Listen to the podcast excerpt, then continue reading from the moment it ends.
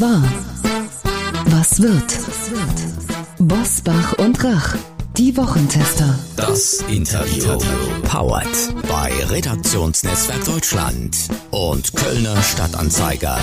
Und hier sind die Wochentester. Wolfgang Bosbach und Christian Rach. Hallo und herzlich willkommen, Christian Rach hier aus Hamburg. Und aus Bergisch Gladbach ein Hallo von Wolfgang Bosbach. Sie hören heute eine Interviewfolge der Wochentester mit dem Bestsellerautor und Psychologen Dr. Leon Winscheid. Er taucht mit uns ein in extreme Köpfe und erklärt ihnen, warum wir Emotionen nicht unterdrücken sollten, denn Gefühle machen stark. Dr. Leon Winscheid gleich bei den Wochentestern. Heute zu Gast bei den Wochentestern Dr. Leon Winscheid. Der Psychologe und Bestsellerautor forscht weltweit über Frauen in Führungspositionen und verrät, warum emotionale Menschen erfolgreicher sind. Er kennt sich aus mit Führungspersönlichkeiten und in extremen Köpfen. So heißt nämlich sein sehr erfolgreicher Podcast, in dem er in die Tiefen der Psyche von Mördern und Helden eintaucht. Mit internationalen Spitzenforschern hat er sich in diversen Studien mit Frauen in Führungspositionen beschäftigt und appelliert in seinem neuen Buch Besser fühlen daran, unsere Emotionen nicht zu unterdrücken, sondern sie zu nutzen. Wie das funktioniert, das erklärt uns der Bestseller-Psychologe heute. Herzlich willkommen, Dr. Leon Winscheid. Hallo zusammen, hi. Lieber Leon, du stellst die These auf, dass es nicht mehr das rationale Denken ist, das uns einzigartig macht, sondern unsere Fähigkeit zu fühlen. War das denn jemals anders? Nee, genau, das war noch nie anders. Ich glaube, nur ganz viele Leute haben das nicht auf dem Radar. Wir nennen uns ja in der für uns typischen Bescheidenheit Homo sapiens, ne? Der weise Mensch. Und das war lange Zeit auch auf den ersten Blick total zutreffend, weil wir uns von unseren Vorfahren abgesetzt haben durch mehr IQ-Punkte. Von den anderen Tieren mal ganz abgesehen, wir sind schlauer als Krähen, Raben und Delfine oder Schimpansen. Aber seit einigen Jahren, und das ist ja noch gar nicht lange der Fall, schaffen wir Technologien, mit denen wir uns in diesem IQ-Bereich, in dieser rationalen, geradeaus Intelligenz selber überholen. Denken wir an irgendwelche smarten Computer, denken wir an Algorithmen, denken wir an selbstfahrende Autos, die weniger Fehler machen als Menschen. So und diese künstlichen Intelligenzen machen uns massiv Druck, manchmal noch unbewusst, aber grundsätzlich ist der da. Und ich glaube, dass wir übersehen, dass es eigentlich noch nie dieses geradeausdenken war, was uns Menschen einzigartig macht, sondern die Fähigkeit, eine ganz große Bandbreite an tollen und manchmal auch unangenehm, aber genauso wichtigen Gefühlen fühlen zu können. Wenn Gefühle uns unterscheiden oder einzigartig machen, warum geben wir ihnen dann so selten nach und huldigen doch eher dem Verstand? Das wäre erstmal interessant zu fragen, sind das denn überhaupt zwei Paar Schuhe? Ist denn Gefühl das eine und Verstand das andere? Jetzt sitzen wir hier als drei Typen zusammen, die alle mehr oder minder wahrscheinlich auch schon im Leben äh, verschiedenste Kontexte kennengelernt haben. Ähm, ich glaube, alle drei ja schon den Business-Kontext vor allem auch. Und ich erlebe das, korrigiert mich, wenn ihr es anders seht, vor allem so, dass Männer zu mir kommen und sagen, ja, ich bin ja hier so ein, so ein Machertyp und so ein Zahlengetriebener und ähm, so Managermäßig und sagen, ey, mit Gefühlen habe ich nichts am Hut oder ich bin nicht so der emotionale Typ. Und ganz oft verkennen gerade diese Person dann, dass aber natürlich auch in ihnen Gefühle unglaublich große Rollen spielen.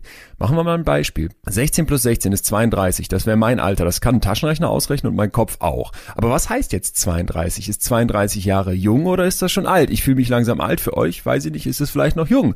Ist 32 Minuten warten auf den Zug, ist das lange oder scheint mir gerade die Sonne ins Gesicht und ich fühle mich vielleicht ganz wohl, diese Sonnenstrahlen noch genießen zu können? Sind 32 Euro für eine Flasche Rotwein, ist das viel oder wenig? Selbst bei so Sachen wie Zahlen spielen spielen unsere Gefühle immer eine Rolle.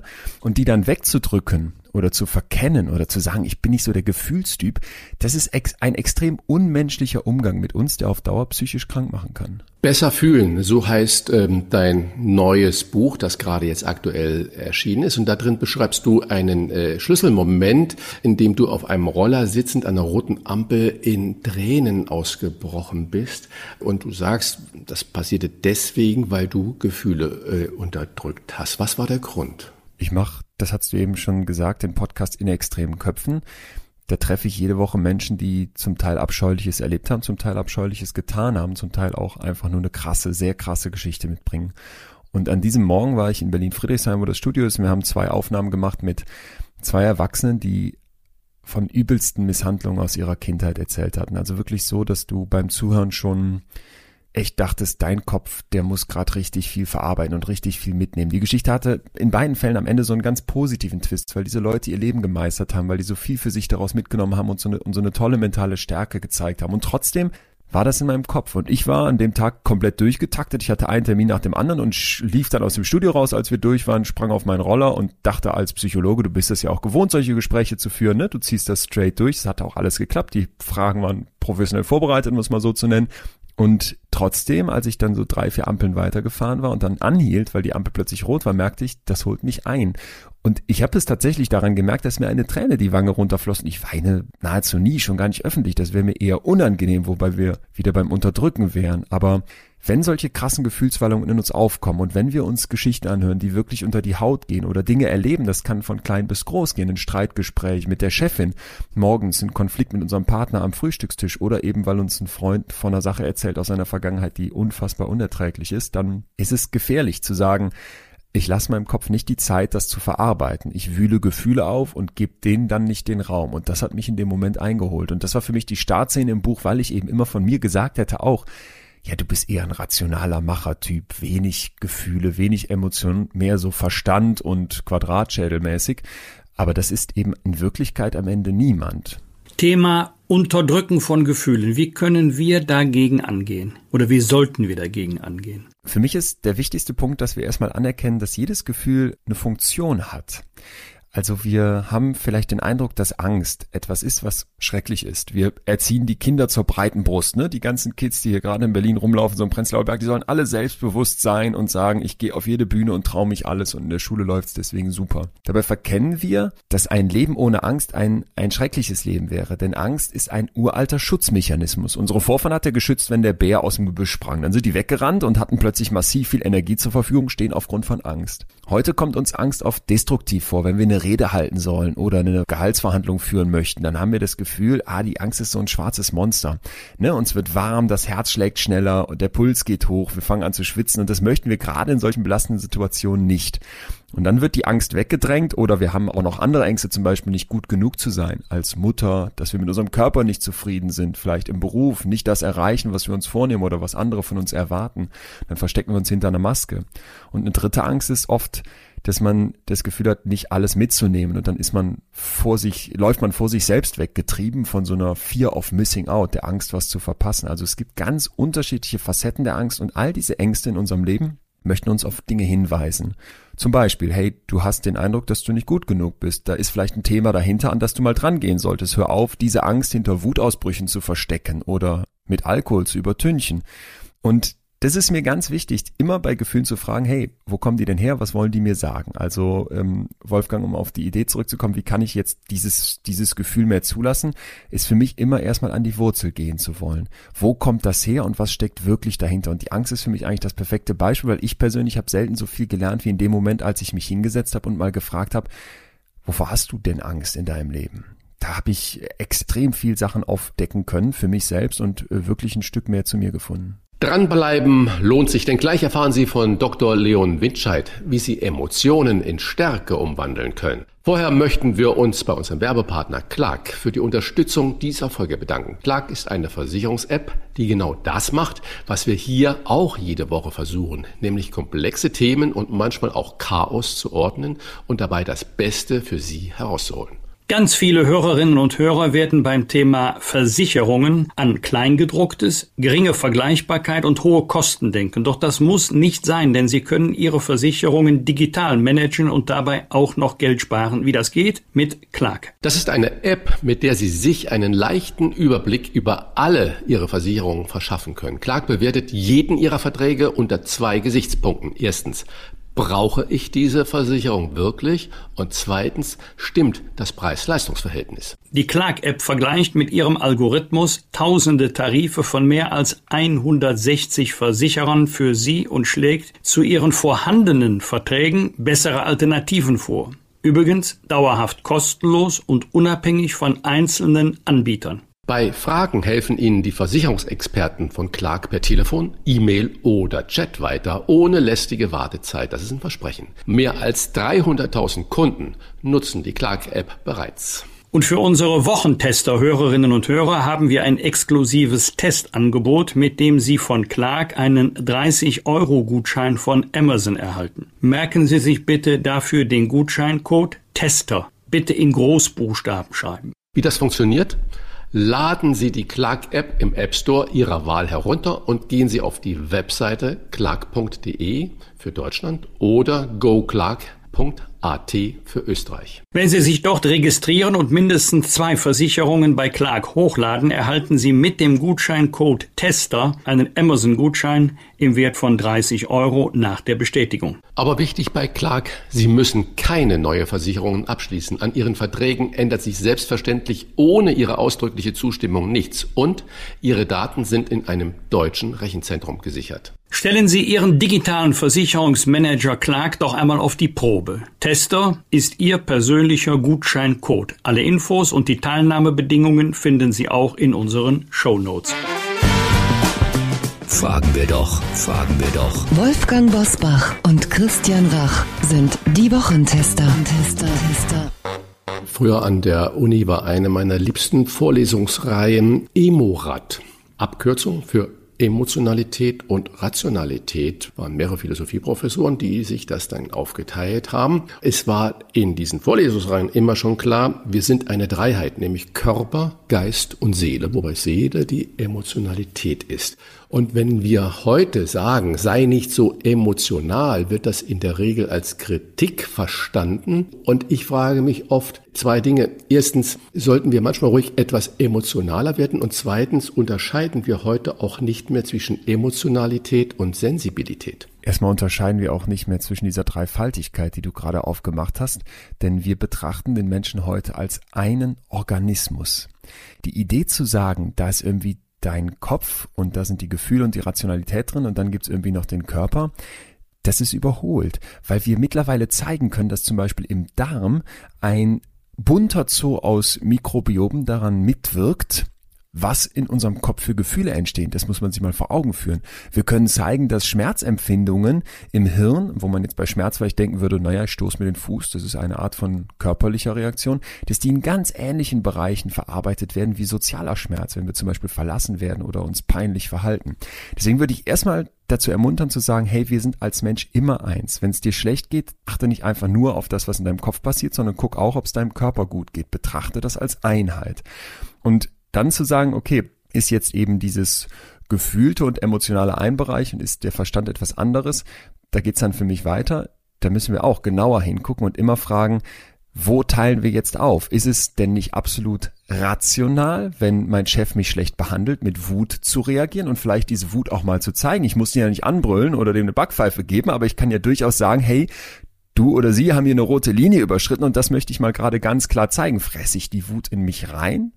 Was vielleicht im Business-Kontext als rational gilt, mache ich mich im psychologischen Kontext von innen kaputt. Ist es richtig zu sagen, wir können Gefühle auch in Erfolg umwandeln? Ja, unbedingt. Wir können Gefühle für uns nutzen lernen. Nochmal die Angst. Eine Studie, die ich im Buch beschreibe, die mich nicht mehr loslässt, wurde von einer amerikanischen Forscherin durchgeführt.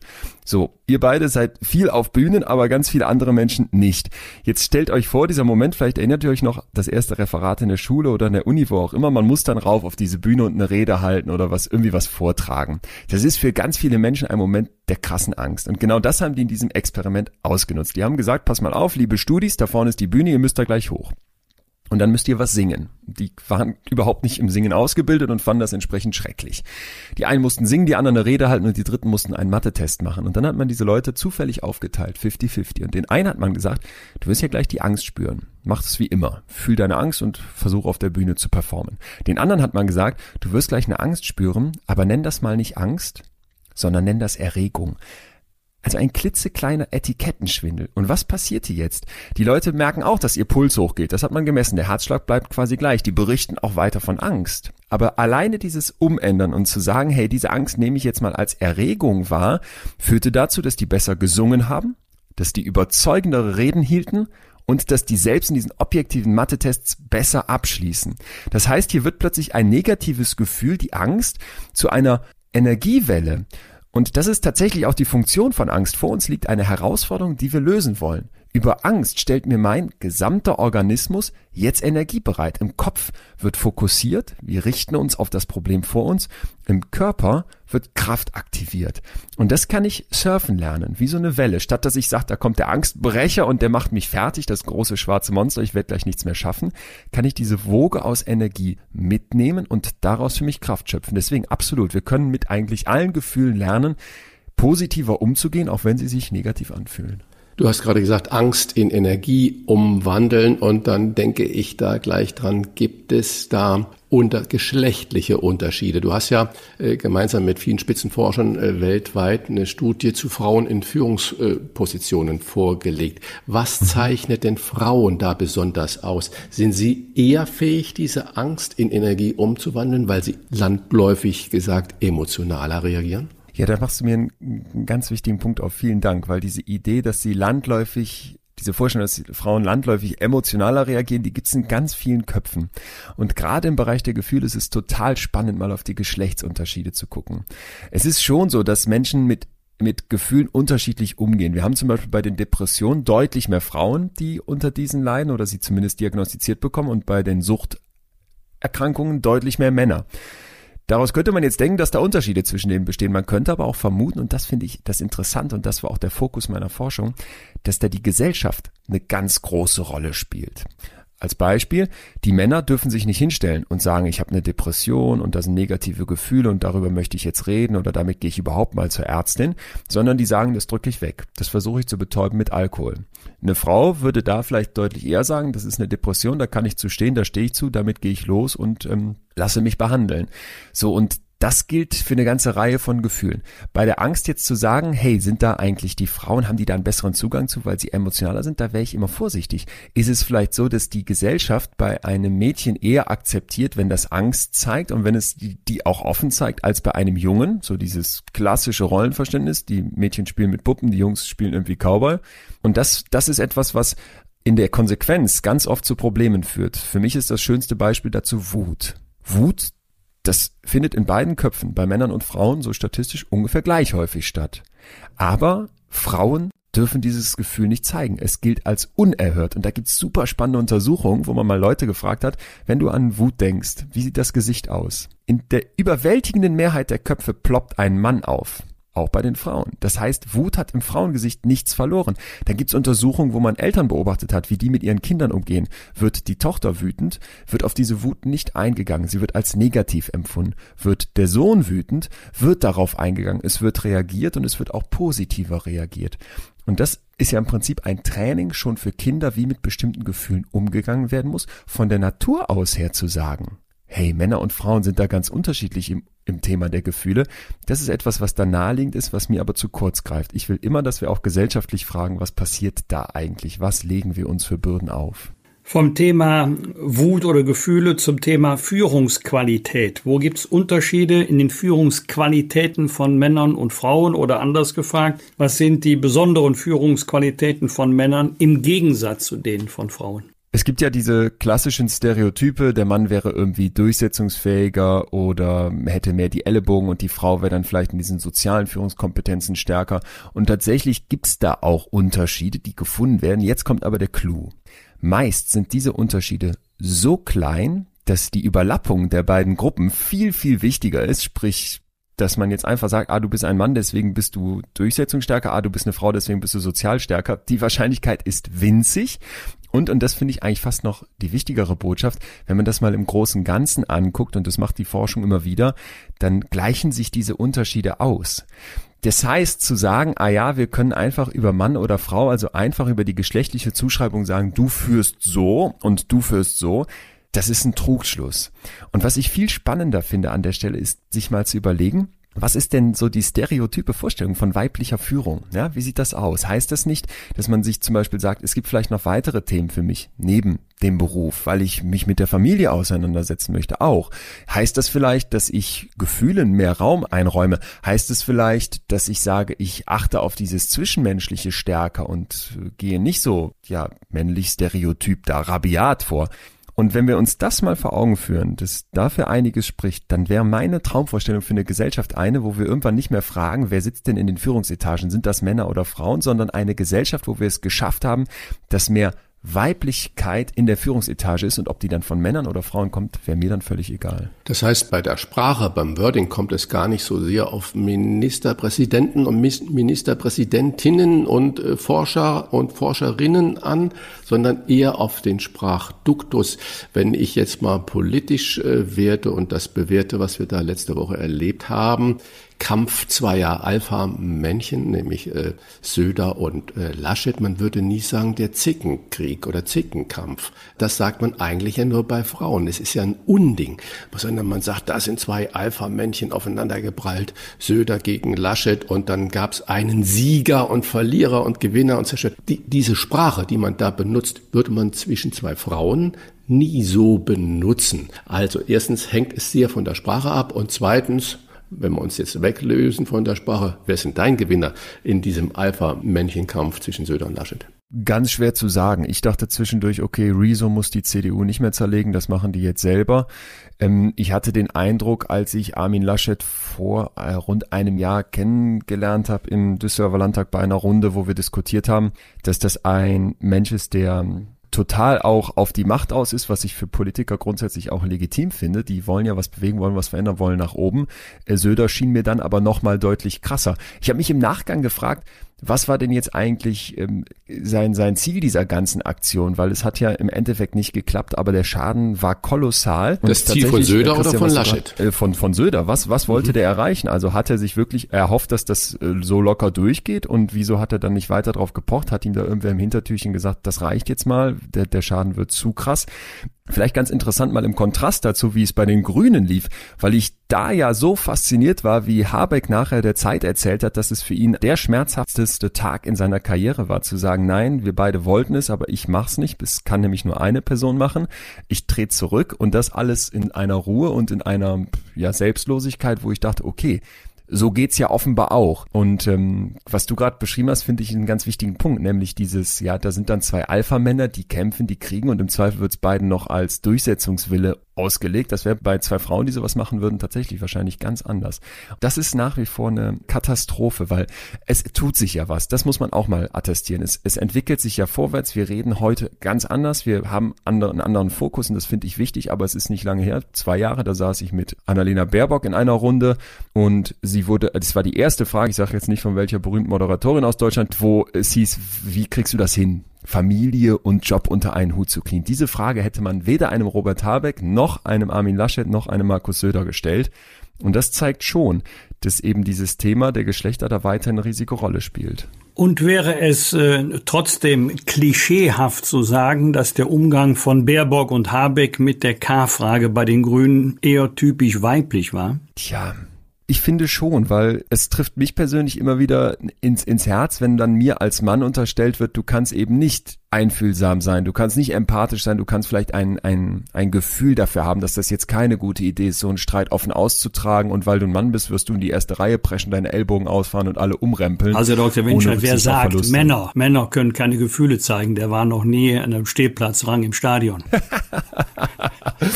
Äh, die Schalker werden ja gerade ganz heftige Gefühle zu verarbeiten ja. haben und äh, da sind sicherlich einige männliche Fans dabei. Ja, aber es ist ja trotzdem äh, das ist doch ein super spannender Punkt gerade, nämlich diese Idee zu sagen, ja, wie gucken wir eigentlich auf die Sprache und wie gucken wir auf das gemeinsame Umgehen? Und da habe ich schon das Gefühl, diese Anforderung ans Männlichsein, die ist auch eine andere als die Anforderung ans Weiblichsein. Und da würde ich, ich, wie gesagt, ich würde mir einfach wünschen, dass irgendwann diese reinen Geschlechterrollen nicht mehr so stark im Vordergrund stehen. Noch sind wir davon aber übrigens meilenweit entfernt, weshalb ich zum Beispiel auch dringend dafür bin, dass wir eine Frauenquote brauchen. Das ist ein schreckliches Vehikel, das nervt alle, die Frauen, die dadurch nach oben kommen, sowie die Männer, die das Gefühl haben, dadurch benachteiligt zu werden. Aber wenn wir unsere Köpfe und unser Hirn ist einfach eine sehr lahme Ente. Wenn wir unsere Köpfe zum Umdenken bringen möchten und nicht mehr Jahrzehnte warten wollen, bis das normal ist, dass man eine, eine, Frau nicht mehr fragt, wie kriegst du denn die Familie unter einen Hut oder zumindest nicht öfter als ein Mann, bis dahin brauchen wir die Role Models, bis dahin brauchen wir sichtbare Frauen und ich glaube, dann wird die Veränderung auch hoffentlich endlich kommen. Wenn man diese Veränderung möchte und äh, dein Podcast, den du machst, der heißt ja in extremen Köpfen und da sprichst du mit vielen extremen, in Anführungsstrichen, Charakteren. Und wenn ich es dann geschlechtsneutral formuliere, egal ob dann Erfolg in Vorstandsetagen, Politik oder Sport, muss man einfach nur extrem sein, um Erfolg zu haben, unabhängig davon, ob man Männlein oder Weiblein ist. Das ist eine sehr spannende Frage und es gibt dazu interessante Untersuchungen aus dem Bereich der Leidenschaft. Wie leidenschaftlich gehe ich an die Sachen dran, mit wie viel Passion und Biss setze ich mich ein? Und da zeigt sich, dass wenn ich wirklich mich extrem verhalte und sage, ich ziehe das durch, ich gebe nicht auf, ich gehe noch den letzten Meter, ich wäre der Typ, der auch bis an den Gipfel des Mount Everest durchzieht und nicht vorher abbricht, dann habe ich viel bessere Chancen, es bis nach ganz oben zu schaffen. Die Forschung spricht dazu von Grit, das bedeutet übersetzt so viel wie Biss oder Mumm, ist ein Konstrukt aus der Forschung, was immer wieder zeigt, es geht gar nicht so sehr nur um das angeborene Talent oder die Fähigkeiten, die man vielleicht von Hause aus mitbringt. Also ich hätte nie Geiger werden können, das ist auch klar, aber in den Bereichen, wo man vielleicht so ein grundlegendes Talent hat, da kann man durch Anstrengung, durch Grit, durch Durchbeißen extrem weit kommen und zwar auch viel weiter als die, die einfach nur talentiert sind, aber dann nicht genug tun. Mir ist ganz wichtig, vielleicht mal um zu fragen, wenn wir uns jetzt überlegen, okay, wenn das mein Ziel ist als Person, wie kann ich das schaffen, ohne dabei kaputt zu gehen, ohne auszubrennen, ohne mich unmenschlich zu verhalten? Und da gibt's den schönen Begriff der Self-Awareness, das Bewusstsein meines Selbsts. Nicht Selbstbewusstsein, ne? ich bin selbstbewusst und gehe auf die Bühne, sondern ich gucke auf mich, wenn ich in diesen extremen Bereich gehe und nehme mich, da sind wir wieder beim gesamten Organismus, voll einheitlich wahr. Ich gucke darauf, ob ich gut schlafe. Ich gucke, ob ich mich genug bewege. Ich gucke, ob da genug Ernährung da ist. Ich gucke, ob mein Kopf genug soziale Verbindungen nebenher bekommt. Ich gucke, ob ich genug Momente habe, in denen ich mich erde, ob mal Momente sind, wo Ruhe einkehrt. Und das ist für mich persönlich mittlerweile das Rezept. Ich mache mach viel und ähm, mache manche Sachen auch mit extrem großer Leidenschaft und Freude. Aber sich dann den Ausgleich zu schaffen und bewusst auf sich zu gucken und zu prüfen, habe ich nicht zu viele rote Linien gerade überschritten, das ist dann eben ein Rezept, mit dem man das schaffen kann aus meiner Sicht. Das Streben nach Glück und ein gewisses Maß an Unersättlichkeit sind für viele Menschen ständiger Motor, ohne den sie gar nicht erfolgreich sein könnten. Kann man diesen Motor so einstellen, dass die Jagd nach diesem Glück äh, gesund bleibt und nicht ungesund wird? Ja, ähm, Wolfgang, das finde ich einen, einen ganz wichtigen Punkt, weil dieses Jagen nach dem Glück eben oft zu einer Unersättlichkeit führt. Und das letzte Kapitel im Buch da versuche ich diesem Streben nach Glück, the pursuit of happiness, was ja schon in der amerikanischen Gründungserklärung steht, dem versuche ich etwas entgegenzusetzen.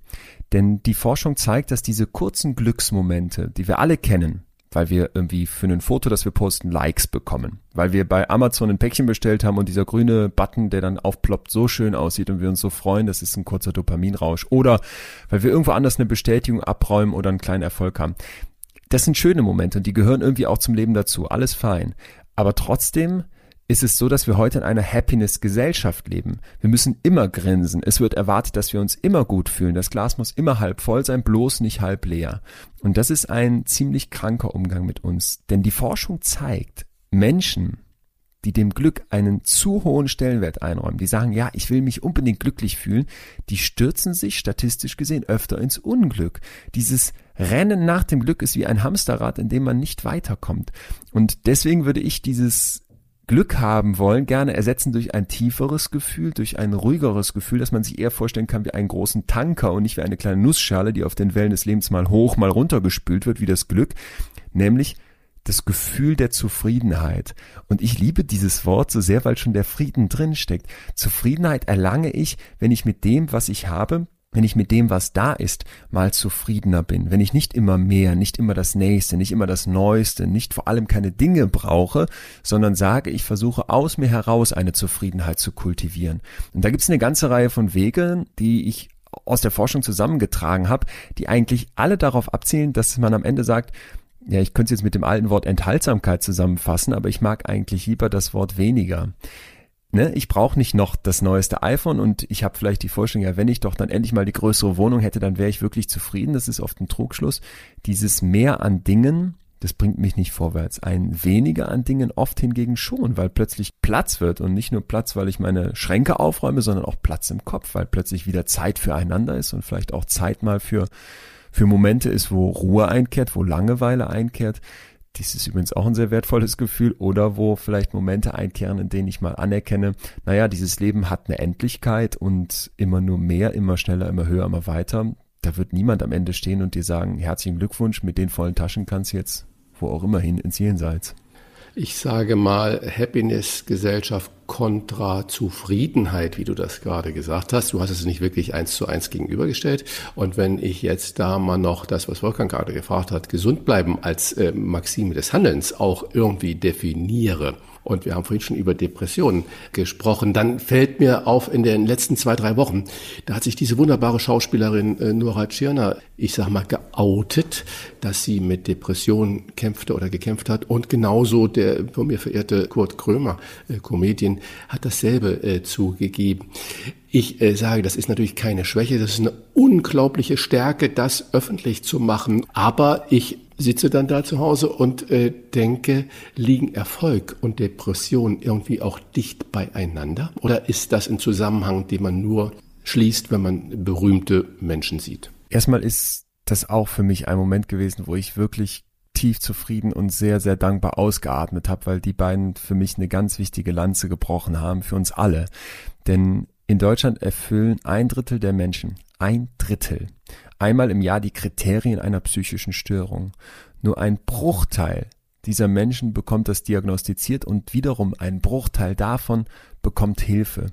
Das heißt, wir rennen wegen jedem Pups zum Arzt, wegen jedem, ähm, wir rennen, rennen permanent zum Zahnarzt, obwohl nichts ist und lassen uns einfach mal so kontrollieren, aber an die Psyche lassen wir keinen dran. Das heißt, hier ein Bewusstsein zu schaffen, ist ganz wichtig und wenn dann Leute wie diese beiden Promis das öffentlich tun. Leon, darf ich kurz, kurz unterbrechen? Ja? Zum Zahnarzt rennen zum Beispiel tun wir deswegen, weil die Versicherung sagt, wenn du nicht zum Zahnarzt genau. rennst, kriegst ja. du am Ende keine Prämie, beziehungsweise wird das nicht mehr gemacht. Müsste man dann sowas Total. für die Psyche ebenfalls schaffen, dass man das sagt, damit du sauber im Kopf bleibst, äh, muss man äh, den jährlichen Besuch beim Psychologen haben? In einer äh, perfekten Welt würde ich sagen, das wäre möglich. Ich glaube nicht, dass wir die Leute dazu zwingen müssen oder dass das sein muss, aber überhaupt mal vielleicht wieder auf sich zu gucken. Es gab früher mal, als die Kirchen stärker waren, ich habe viel an den Kirchen zu kritisieren, aber diese Idee der Seelsorge, sich um Köpfe zu kümmern, das war viel normaler. Und zwar nicht nur in den traurigen Phasen, sondern das war bei einer Taufe, war bei einer Hochzeit, war einfach normal, dass da im Prinzip durch bestimmte Personen, durch eine Community eine Seelsorge stattfand. Und dieser Begriff, der klingt heute, wie gesagt, so ein bisschen altbacken, aber grundsätzlich zu sagen, sowas wäre möglich, das wäre ganz wichtig. Und du musst ja tatsächlich, wie du sagst, es eher andersrum sehen.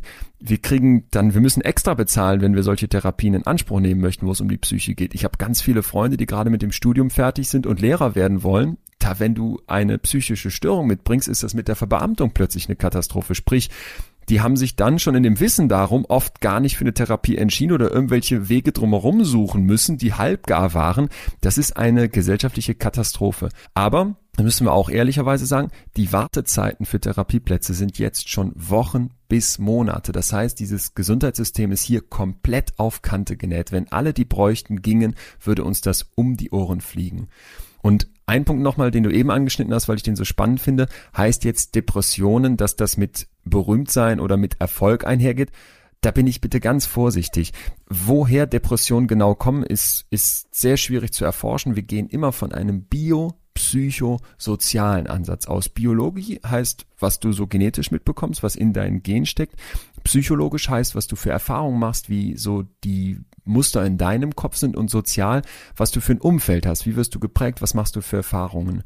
Und das dann auf einen Grund runterzubrechen zu sagen, ja, du bist berühmt geworden, hast viel Erfolg, musst es vielleicht immer hinter einer Maskerade auftreten und nach außen das und das darstellen und dahinter ist klar, tun sich Abgründe auf das ist zu einfach. Aber zu sagen, okay, das sind vielleicht Leute, die eine hohe Belastung haben, die viel, viel, viel schaffen müssen und die ganz oft eben strahlend dastehen müssen, obwohl es ihnen gar nicht so gut geht, das kann man sich schon vorstellen, dass das dazu beiträgt, dass sich da eine psychologische Hypothek anhäuft. Ich kenne jetzt beide Einzelfälle nicht, deswegen will ich da gar nicht mutmaßen. Aber ich finde es einfach unglaublich stark, dann zu sagen, hey, das mache ich jetzt öffentlich und man wird jetzt sagen, ich stehe dazu, aber ich finde, das muss man gar nicht. Man wird ja auch nicht sagen, hey toll, dass du zu deinen ähm, äh, kaputten Backenzähnen stehst, sondern das ist einfach etwas, was normal werden muss. Und da leisten solche Leute einen großen Beitrag zu.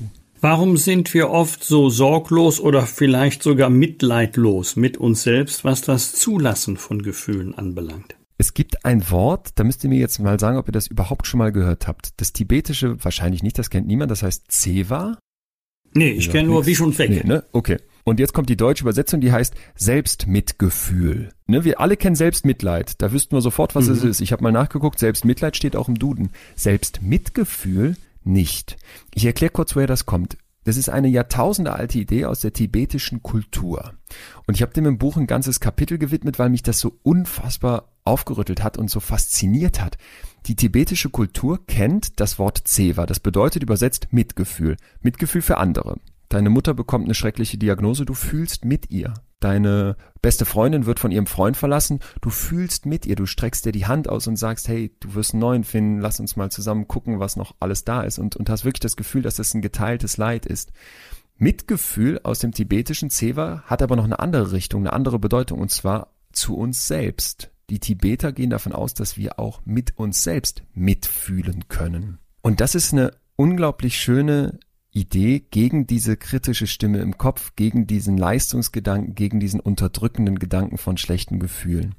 Selbstmitgefühl bedeutet, dass ich mir begegne wie einem guten Freund. Mir geht's schlecht. Ich bin gescheitert. Ich lieg am Boden. Was machen wir? Wir treten nochmal nach. Weil wir denken, ah, du musst streng zu dir sein, dann schaffst du es. Wie so ein Rennpferd, das sich selbst die Sporen geben muss, um Bestzeiten zu laufen, gehen wir mit uns um. Das ist aber ein Fehler, denn die Forschung zeigt mittlerweile ganz klar, man kann dieses Selbstgefühl messen mit Fragebögen. Diejenigen, die mehr Selbstmitgefühl zeigen, die haben eine höhere Performance, die zeigen eine höhere Motivation, weil die keine Angst vor sich selbst haben, weil die keine Angst vor Selbstbestrafung haben und weil die dieser kritischen Stimme im Kopf, die immer versucht, alles wegzumachen, die die negativen Gefühle verdrängt, die von dir verlangt, zu funktionieren, nach außen in den tollen Schein zu wahren, weil die nachlässt. Und das finde ich ein unglaublicher wertvoller Blick auf sich selbst. Und der Starforscher auf dem Bild, Professor Mark Leary, mit dem ich gesprochen habe, der hat mir gesagt, Leon, es geht nicht darum, dass du jetzt maximal mitfühlend mit dir wirst. Du musst nicht lasch werden. Es geht darum, so einen Sweet Spot zu finden und der kann bei jedem ein bisschen unterschiedlich sein. Ich möchte nicht maximales Selbstmitgefühl mir gegenüberbringen, aber ich möchte auch nicht unfassbar streng zu mir sein. Und wenn du dich dazwischen irgendwo einpendelst, dann wirst du einen gesünderen Umgang mit dir zeigen und das zeigt die Forschung eben auch. Du wirst bereit sein, Hilfe anzunehmen, du wirst es besser schaffen, dran zu bleiben und du wirst am Ende ja sehr wahrscheinlich erfolgreicher und motivierter sein, als jemand sagt, ich versuche die ganze Zeit mich selbst auszupeitschen.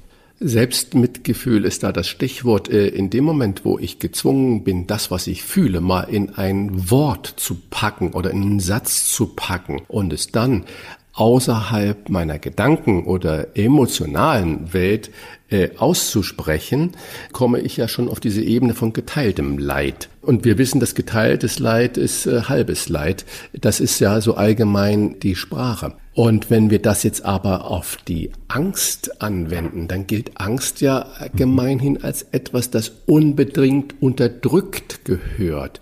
Du sagst, das ist falsch. Warum sollen wir mit unserer Angst auch offensiv umgehen? Erstmal sollten wir nicht einfach so einen Seelenstriptease machen. Längst nicht jeder hat es verdient, dass wir mit dieser Person unsere Gefühle teilen. Wenn ich einen Chef habe, der ein Arschloch ist, würde ich dem nicht offen von meinen Ängsten erzählen, ja?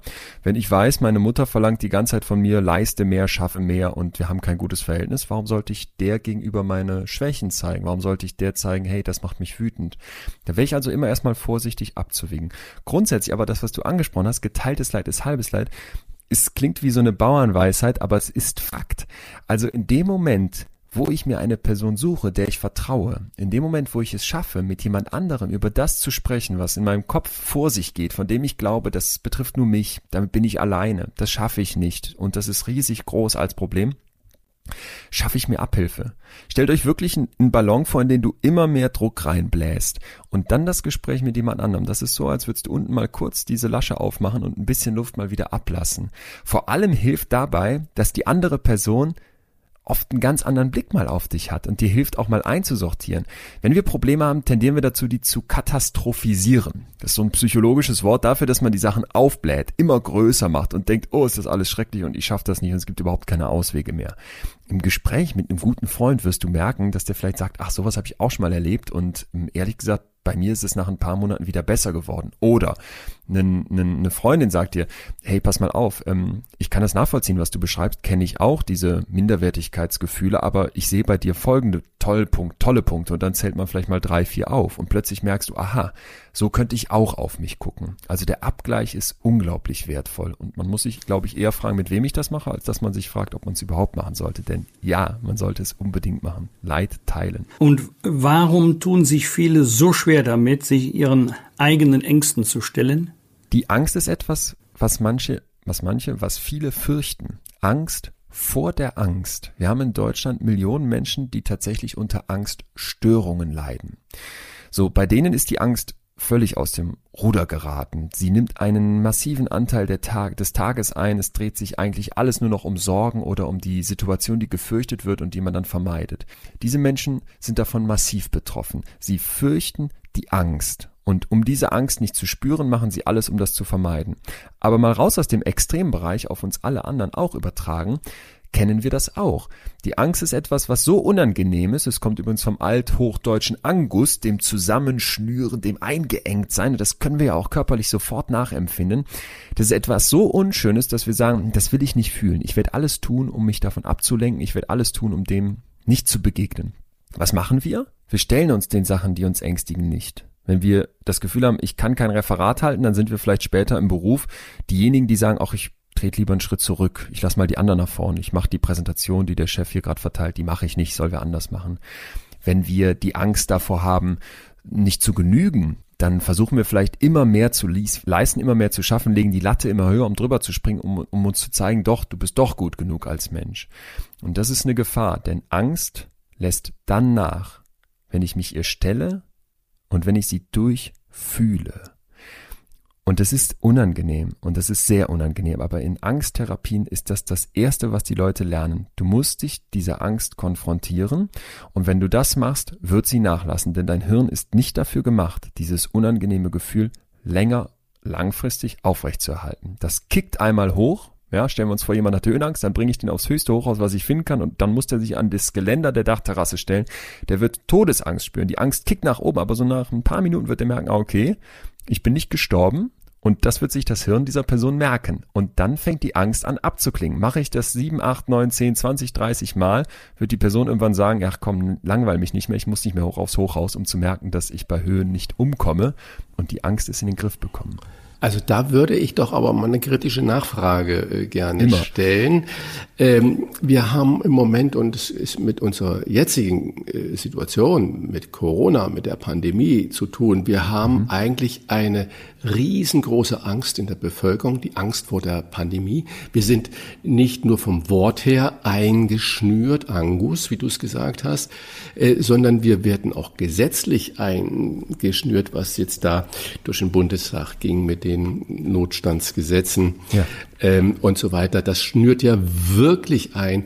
Wir haben sehr hohe Inzidenzwerte. Jeder weiß inzwischen, dass das eigentlich die Zahl ist, die Angst macht, die reale Gefahr. Doch im Alltag sind wir eben nicht auf dem Hochhaus und verlieren unsere Angst vorm Runterspringen, ja. sondern wir gehen erst gar nicht mehr an die Kante. Wir werden unglaublich nachlässig im Umgang mit dem Virus. Wie erklärst du dir das? Das Gemeine an der Angst ist als psychologischer Mechanismus, dass sie in einer Zeit erfunden wurde, als die Gefahren konkret waren. Wir hatten eben den Bär, der aus dem Gebüsch springt. Ne? Unser Vorfahr, der geht irgendwie durch die afrikanische Steppe, ist raschelt im Gebüsch und jetzt hat sein Kopf eine Option. Ich konnte entweder sagen, ich mache mir keine Angst, das war nur eine Windböe, oder ich sage, ich kriege voll Angst und bereite mich auf die Gefahr vor. Wenn ich einmal die erste Option wähle, ich kriege keine Angst und da ist eine Gefahr, sterbe ich. Ich gebe keine Gene weiter. Deswegen ist in unserem Kopf heute eine schiefe Tendenz. Konkrete Gefahren machen uns extrem viel Angst. Das kann der Bär sein, den gibt's aber heute nicht mehr. Das könnte die giftige Schlange sein, die finden wir aber auch nicht. Das könnte eine giftige Spinne sein, die gibt's in unserem Breitengraden auch nicht. Das sind alles Sachen, die uns sofort massiv Angst machen. So, und das Problem ist jetzt, dass diese abstrakteren Gefahren, die ja oft viel größer sind, dass die in unserem Hirn kaum Angst auslösen. Nehmen wir den Klimawandel das ist ganz schwierig, uns davor Angst zu machen, weil er so weit weg ist, weil der so schwierig nachzuvollziehen ist, weil der sich so für unsere Verhältnisse langsam vollzieht. Nehmen wir fettiges Essen, kardiovaskuläre Krankheiten, das ist der Number One Killer weltweit. Wer hat Angst vor Big Macs? Nehmen wir jetzt dann Corona. Wir sehen ja nicht die Intensivstationen. Wir sehen die Leute nicht, die sterben. Oder nur in absoluten Ausnahmefällen, wenn sie mal in den Medien auftauchen. Deswegen ist es für uns so schwierig, wenn wir durch die Stadt gehen, die Angst vor diesem Virus aufrechtzuerhalten. Aber es ist essentiell, dass wir diese Angst weiterhin haben, denn die Gefahr ist ja weiterhin riesig groß. Und das ist vielleicht mal ganz wichtig, sich bewusst zu machen. Vor unkonkreten Dingen ist es sehr, sehr schwierig in unserem Hirn die Angst aufrechtzuerhalten über die Langstrecke. Besser fühlen, eine Reise zur Gelassenheit. So heißt das aktuelle Buch von Psychologe und Bestseller-Autor Dr. Leon Windscheid. Wir nehmen als eine Essenz, lieber Leon, aus diesem Gespräch mit, wer Mensch sein will, muss fühlen. Vielen Dank für die tollen Ausführungen. Ja, ich danke euch. Weiter alles Gute. Bleibt gesund. Bis dahin. Bis dahin. Tschüss. Fragen und Anregungen für Bosbach und Rach? Kontakt at diewochentester.de das waren die Wochentester, das Interview mit Unterstützung vom Kölner Stadtanzeiger und dem Redaktionsnetzwerk Deutschland. Wenn Sie Kritik, Lob oder einfach nur eine Anregung für unseren Podcast haben, schreiben Sie uns auf unserer Internet- und auf unserer Facebook-Seite. Fragen gerne per Mail an kontakt@diewochentester.de und wenn Sie uns auf einer der Podcast-Plattformen abonnieren und liken, freuen wir uns ganz besonders. Danke für Ihre Zeit. Die neue reguläre Folge hören Sie am Freitag, Punkt 7 Uhr. Bitte die Wochentester einschalten. Was war? Was wird? Wolfgang Bosbach und Christian Rach sind die Wochentester. Ein Maßgenau Podcast. Powered bei Redaktionsnetzwerk Deutschland und Kölner Stadtanzeiger.